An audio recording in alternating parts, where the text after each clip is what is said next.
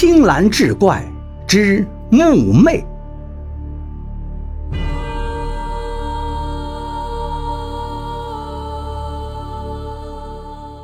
话说红山镇有个小木匠，父母早逝，一个人靠手艺过日子，倒也衣食无忧。这一天，小木匠正要出门，却迎头碰上了王媒婆。王媒婆道：“镇头李屠户的二丫头看上你了，托我来说媒。好事从天而降啊！”小木匠却一个劲儿的摇头：“我呢，已经有了意中之人，是林员外的女儿。”王媒婆顿时跳了起来：“你真是癞蛤蟆想吃天鹅肉啊！林员外那女儿虽说痴呆一些，可人家家大业大，岂是你说娶就能娶的？”原来去年林府要做一批家具，小木匠就吃住在他家。林员外膝下只有一女，视如珍宝。可惜这女子八岁时得了一种痴呆的怪病，便请名医也都束手无策。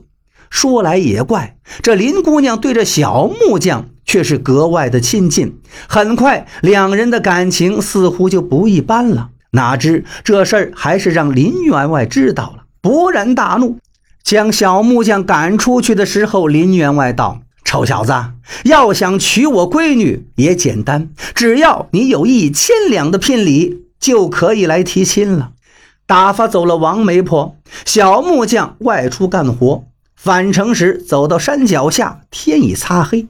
只听草丛里不时有窸窣之声，让他心惊胆战。突然，他发现前头似乎有红光闪动。小木匠快步上前一看，却是一块红色的木头，色泽暗沉，哪有什么红光啊？小木匠仔细看了看，也没见过这样的木头。但是他隐隐觉得这木头并非寻常，便将木头扛回家里，随手扔到院中。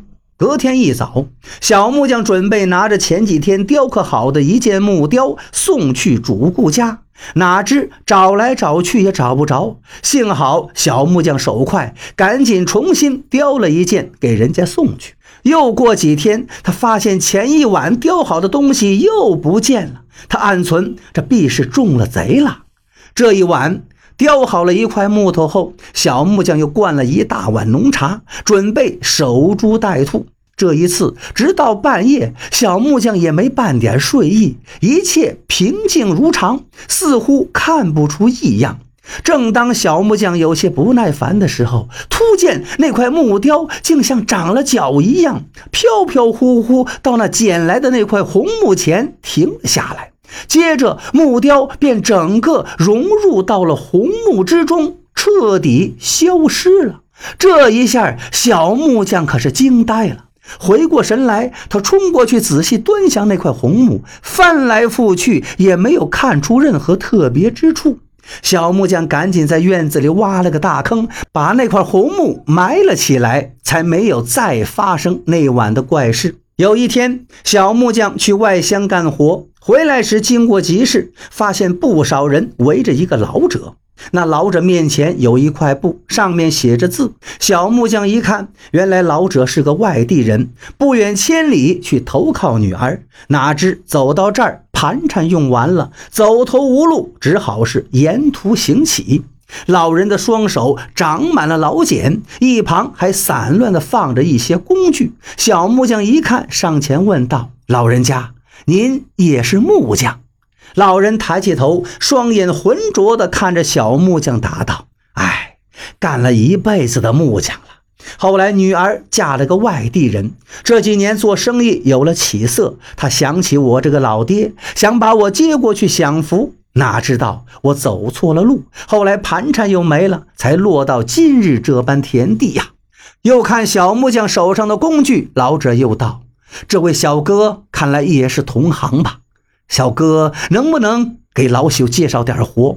我虽然年迈，但手上还利索。要是能在这儿干一段时间，筹点盘缠，也胜过乞讨啊！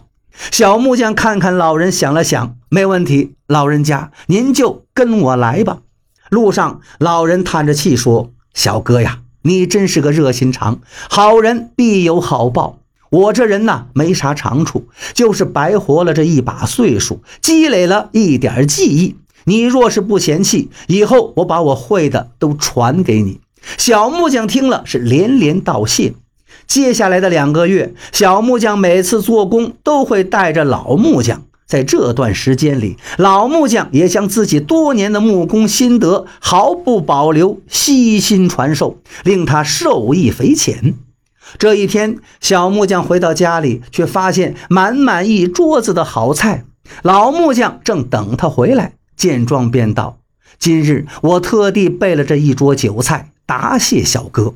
这些日子多亏你收留。”这些天呢，我托人已经寻到了闺女，又准备了足够的盘缠，明日就要动身去找姑娘了。来来来，今日我们不醉不散。酒酣耳热之际，老木匠说：“小哥呀，你这个朋友老朽交定了，等我安定下来，定会写信来。我把地址留给你，有什么事儿尽管来找我。”说到这儿，小木匠突然想起那块诡异的红木，这一阵子忙把这事给忘了。他赶紧跑到院子里，把红木挖出来，对老木匠说了那些怪事儿。老木匠仔细一看，接着是哈哈大笑，说道：“小哥，您这回是问对人了。这深山之中有一种特殊的红木，年深日久，吸取天地精华，有了灵性，就会长出木魅。”这木魅啊，虽为精怪，但与人无害。只不过，任何木雕的玩意儿，只要一靠近它，都会被吸进去。红木的色泽越暗沉，灵性就越足，自然越有价值。这红木是从土里长出来的，唯有埋在土里，才能让它暂时消停。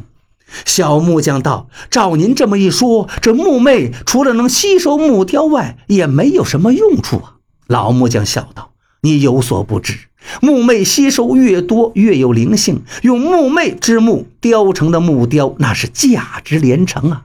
您这块保守估计也得在千两之上。我知道这阵子小哥无精打采，无非就是因为林员外的女儿。这下好了，有了这笔钱，好事也就成了。”老木匠这番话让小木匠整晚翻来覆去，兴奋的怎么也睡不着了。隔一天之后，老木匠已经离去，那块红木还静静地躺在地上。